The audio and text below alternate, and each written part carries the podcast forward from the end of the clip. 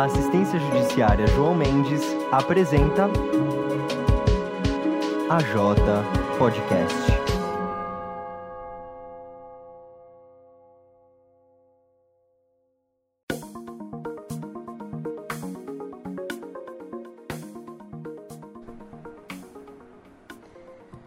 Então, sejam bem-vindos para mais um episódio do AJ Podcast, com mais um tema para facilitar o seu entendimento no mundo jurídico. E para guiar nas discussões de hoje, ao meu lado está Renata Capucci. E essa voz foi do Denis Zanin.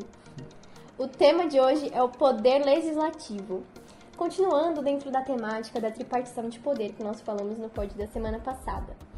Como já falamos no último episódio, o Estado político brasileiro adota o sistema da tripartição de poder, que é o modo como o Estado brasileiro exerce suas funções, dividido em três partes, logicamente. É isso, Renata. No último episódio falamos sobre apenas uma dessas partes, o Poder Judiciário. Mas calma, que se você ainda não ouviu o episódio do Poder Judiciário, termina esse e depois você volta. É rapidinho, eu prometo. Isso, fica. Assim você vai aprender mais com a gente. Então já deu para perceber que estamos falando e fazendo uma série sobre os três poderes, né? Falamos do poder judiciário e hoje a pauta é o poder legislativo. E o poder executivo, Renata? Será o nosso próximo tema, certo? Exatamente. Vale lembrar que o AJ Podcast solta um novo episódio todo domingo, então fiquem atentos. Bem lembrado. Então, antes daquele almoço de família, todo mundo reunido, sabe, Denis? Para debater com argumentos e não passar vergonha, ouça o nosso podcast, que foi feito com muito carinho e muito cuidado para ajudar vocês. Então ajuda a gente, que a gente te ajuda com aquele tio chato que só acha que existe o poder executivo. Isso, a gente te conta e você conta para ele sobre o legislativo. Que tal? Bom, então para começar, o legislativo tem várias funções. Todas essas funções estão definidas no título 4 da Organização dos Poderes, capítulo 1 da Constituição Federal. As principais funções estão ligadas à criação de leis e fiscalização do executivo. A nível nacional, é exercido pelo Congresso Nacional, composto por deputados federais e senadores. A nível estadual, temos as assembleias legislativas, onde atuam os deputados estaduais. Por fim, a nível municipal, existem as câmaras municipais, com os vereadores. De modo geral, elas são responsáveis pela elaboração das leis e responsáveis também pela fiscalização dos atos do Poder Executivo. E aqui vale a pena citar um pouco das estruturas que fazem o Legislativo funcionar. São elas a presidência, a mesa, o colégio de líderes, as comissões, os blocos e bancadas parlamentares, o plenário e os gabinetes. E afinal, como que funciona toda essa estrutura? A gente vai aqui detalhar para vocês cada uma dessas partes que o Denis mencionou, começando com a presidência. Com certeza, você já deve ter ouvido falar nos termos presidência da Câmara, presidente do Senado, presidente da Assembleia. E pois é, apesar de serem órgãos legislativos, o Congresso, as Assembleias e as câmaras municipais também contam com a figura de um presidente. O presidente é eleito entre os membros da Casa Legislativa, em que ele se encontra, ou seja, apenas os parlamentares eleitos podem votar e ser votados para esse cargo. O mandato de um presidente na Casa Legislativa é de dois anos, e entre uma eleição nacional e outra ocorrem duas eleições internas às casas legislativas. Além de ser o segundo na linha de sucessão, presidente da Câmara no âmbito federal, ao cargo de chefe do Poder Executivo, Caso o prefeito, governador, presidente e seus respectivos vices não possam governar por algum motivo, o presidente da casa tem as seguintes funções: primeira, presidir a mesa diretora e as sessões em plenário. Segunda, competências administrativas, como determinar a compra de equipamentos e serviços. E terceira, organizar a agenda, ou seja, definir qual vai ser a pauta da discussão em cada dia.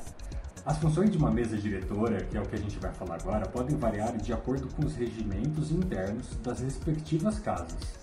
Então, no caso de sua Câmara Municipal, são assinar convênios e contratos de prestação de serviços, autorizar licitações, homologar seus resultados e aprovar o calendário de compras, prover os cargos, empregos e funções dos serviços, administrativos, bem como conceder licença, aposentadoria e vantagens devidas a servidores. decidir conclusivamente, em grau de recurso, as matérias referentes ao ordenamento jurídico de pessoal e aos serviços administrativos da Casa. E agora, o Colégio de Líderes. Embora geralmente não aconteça nas câmaras municipais, porque possuem poucos membros, quando o número de eleitos nas bancadas é muito grande em casas maiores, como as Assembleias Legislativas e o Congresso, os líderes partidários ganham destaque. A sua função é importante para mediar debates e negociações e sustentar a chamada disciplina partidária, assim como fazer negociações entre si nos chamados colégios de líderes, que são as reuniões entre líderes de diversos partidos. Regimentos internos, como o da Câmara dos Deputados, trazem algumas vantagens para essas figuras. De acordo com Wagner Ribeiro, eles possuem na Câmara dos Deputados, aspas, apresentar proposições de iniciativa coletiva, inscrever oradores, indicar membros para as comissões, assinar requerimentos. Fecha aspas. E as comissões? Bom, como as casas legislativas tratam de uma série de temas, é raro que todos os parlamentares estejam presentes nas discussões de todos eles. Assim, eles se dividem em comissões temáticas para estudar os temas e recolher informações que possam instruir o melhor caminho nos projetos e votações. Os membros de uma comissão são indicados por seus respectivos partidos políticos ou blocos parlamentares. O critério para a formação das comissões é o da proporcionalidade, ou seja, Cada partido ou bloco pode indicar um número de representantes proporcional ao que eles possuem dentro da Casa Legislativa. Os membros das minorias partidárias, sempre que possível, devem estar inclusos.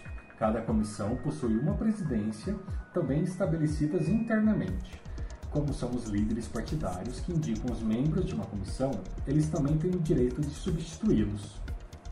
E além disso, também é importante destacar que podem existir comissões permanentes, temporárias ou mistas. Começando com as comissões permanentes. As comissões permanentes são órgãos técnicos pelos quais passam as propostas apresentadas à Casa para discussão e votação. Uma boa definição das funções é traduzida pela Alesp. Discutir, aspas, discutir e apreciar projetos de lei, emendas e outras proposições antes de sua votação em plenário. Convidar ou convocar autoridades públicas para prestar esclarecimentos e realizar audiências públicas. Fecha aspas. Na Alesp, seus membros são trocados de dois em dois anos. Uma das comissões mais comentadas é a Comissão de Constituição e Justiça, pela qual todos os projetos passam para uma avaliação, se estão de acordo com as leis do país ou não. E além dela, existem outras comissões temáticas voltadas para temas específicos, como turismo, defesa do consumidor, esporte, educação, entre outros. E hoje, a Câmara dos Deputados conta com 25 comissões permanentes e o Senado com 14. A título de exemplo, a Assembleia Legislativa de São Paulo conta com 21 e a Câmara Municipal de Belo Horizonte com 10. Bom, as comissões temporárias são criadas com um objetivo específico e se encerram logo após esse objetivo ser alcançado. Conforme trazido pela Câmara, elas podem ser especiais, que é para fazer estudos sobre temas específicos ou emitir parecer sobre situações específicas. Também as externas, que é para acompanhar um assunto específico em localidade fora da Casa Legislativa e as mais famosas que a gente sempre escuta, como foi o caso dessa última durante a pandemia, que são as comissões parlamentares de inquéritos, as CPIs. Vocês se lembram sobre a CPI da Covid-19? Pois então, ela investiga um tema por um determinado tempo. E agora as comissões mistas. As comissões mistas acontecem no âmbito do Congresso Nacional, envolvendo membros das duas casas, Câmara e Senado também podendo ser permanentes ou temporárias. Um detalhe sobre as comissões é que elas possuem o chamado poder de apreciação conclusiva. Veja no artigo 58 da Constituição, parágrafo 2 inciso 1 que permite que elas mesmas concluam o destino das proposições. Ou seja, se elas devem ser aprovadas integralmente, aprovadas parcialmente, rejeitadas ou emendadas, sem precisar enviar para plenário. De acordo com Wagner Ribeiro, aspas, na Câmara dos Deputados, cerca de metade dos projetos de lei é aprovada nas comissões, não sendo submetida ao plenário. Fecha aspas. É importante conhecermos bem essas estruturas, as funções delas e como elas são formadas para votarmos e fiscalizarmos nossos representantes, tendo em vista que em algum momento eles poderão participar de alguma delas. Ainda sobre a estrutura do legislativo, faltam falar de três estruturas que correspondem ao poder legislativo. A gente vai pensar um pouco mais no macro agora. Então, voltando. Pensando sobre os blocos e as bancadas parlamentares. São formados quando parlamentares de mais de um partido passam a defender posições comuns dentro de suas respectivas casas legislativas. Com isso, eles conseguem ampliar sua capacidade de aprovar projetos e tomar decisões Talvez você aí já tenha escutado da bancada da bala, bancada evangélica. Então imagine só, se a hipótese de blocos parlamentares estiver presente no regimento interno da casa, os parlamentares, ao se unir, podem conseguir algumas vantagens, como pleitear uma vaga na mesa diretora ou eleger um líder. Conforme trazido por Wagner Ribeiro, na Assembleia de Minas, por exemplo, um bloco de no mínimo cinco membros já pode indicar um líder para participar do Colégio de Líderes. E bom, agora o plenário. O termo plenário pode tanto significar o espaço físico onde ocorrem as reuniões, quanto ao ato das reuniões deliberativas em si. E bom, é importante ressaltar que, para que uma votação em plenário tenha validade, é preciso haver o chamado quórum, ou seja, um número mínimo de representantes eleitos presentes na sessão. Na Câmara dos Deputados, por exemplo, esse número é de 257 deputados, dos 513. E agora, quem nunca ouviu falar sobre o gabinete ou os gabinetes de algum político? Sempre causando e criando confusão. Humores. Humores. Por fim, essa é uma parte importante. O termo diz respeito ao órgão de apoio ao parlamentar, assim como ao local onde os membros desse órgão se reúnem com ele. Cada parlamentar recebe um auxílio mensal para arcar com as despesas de seu gabinete. Essa é a chamada verba de gabinete. Famosa verba de gabinete. Aí olha só, Renata, na Câmara dos Deputados, por exemplo, esse valor é de 111.675,59 centavos mensais. Os assessores Gente. parlamentares têm como função de dar assessoramento técnico aos representantes eleitos. No Congresso Nacional, o cargo é dado para especialistas concursados. Ali, eles levam informações e conhecimento para conectar os legisladores ao que está acontecendo no Executivo e embasar decisões e posicionamentos. Recentemente, uma nova forma de organização dos gabinetes tem ganhado espaço. São os mandados coletivos. Já encaminhando para o final desse podcast, infelizmente, agora que vocês já conhecem os principais órgãos e os termos da estrutura do Poder Legislativo, bem como as suas respectivas atribuições, nós vamos entender sobre as etapas do processo legislativo. Presta atenção, é processo legislativo. Ou seja, o caminho que as propostas de mudanças e melhorias fazem até que cheguem para a sanção ou o veto do executivo. Nós vamos falar aqui então sobre o processo legislativo na esfera federal, estadual e municipal. É isso, Renata. Começando então pelo federal. Na esfera federal, o Congresso Nacional exerce suas funções na elaboração de emendas à Constituição, leis complementares, ordinárias, delegadas, medidas provisórias, decretos legislativos e resoluções. Apenas nessa esfera é adotado um sistema bicameral onde o Senado e a Câmara dos Deputados atuam de maneiras distintas, mas coesas entre si. Cada casa tem trabalhos específicos e orçamentos distintos, mas unem-se no que diz respeito às aprovações das propostas de lei. Para que um projeto seja aprovado, ele precisa ser votado e validado pelas duas casas. De acordo com o site da Câmara dos Deputados, boa parte das propostas são iniciadas pelos próprios deputados, mas nada impede que isso ocorra ao contrário. Quanto às tramitações dos projetos, funciona mais ou menos assim. O projeto é recebido pela mesa diretora da Câmara dos Deputados, que é composta pelo presidente da Câmara, pela secretaria-geral da mesa e pelo plenário. A proposta é revisada e analisada pelos deputados federais que compõem essas estruturas, passa pelas comissões e volta ao plenário para votação. Se o projeto for aprovado na primeira casa, ele será enviado para a segunda, geralmente o Senado, para que seja revisado. Nesse segundo momento, o projeto será novamente analisado e colocado em votação. Caso seja aprovado, ele será enviado para o presidente da República, que pode vetar ou sancionar, no caso, aprovar o projeto. O processo legislativo na esfera estadual. Em nível estadual, os projetos de lei tramitam na própria Assembleia Legislativa, porque não há um sistema bicameral como o Congresso. Os deputados estaduais também atuam na elaboração de emendas à Constituição de seus respectivos estados, leis complementares, ordinárias, delegadas, medidas provisórias, decretos legislativos e resoluções.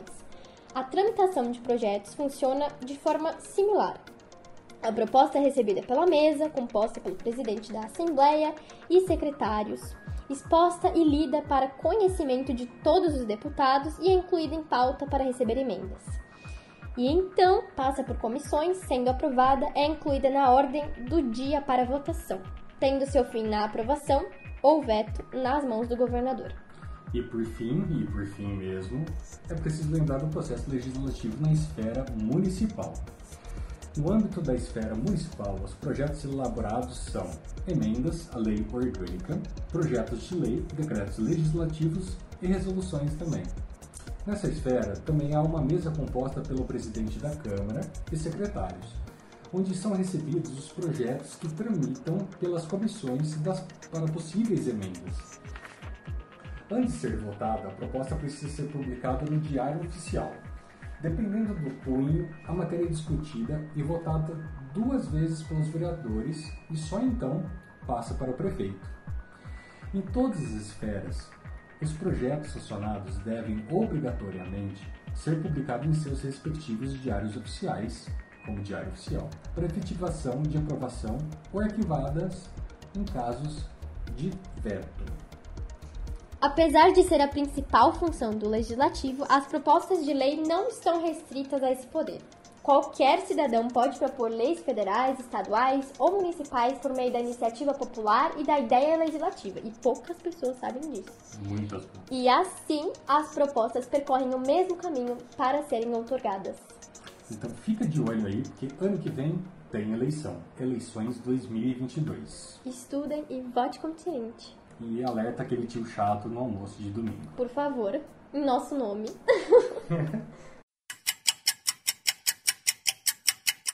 Bom, e agora oficialmente finalizando aqui o nosso pod, dá aquela pausa, respirar. descansa, que eu sei que foi longo, muito conteúdo. Mas eu tenho aqui para vocês uma indicação de livro e um documentário sobre o tema do Poder Legislativo. Então anota aí. O livro é O Fundamento do Poder Legislativo Municipal, de Guilherme Wagner Ribeiro, que foi inclusive muito citado aqui, aspas, durante esse episódio. O documentário é O Poder do Parlamento, de 2018.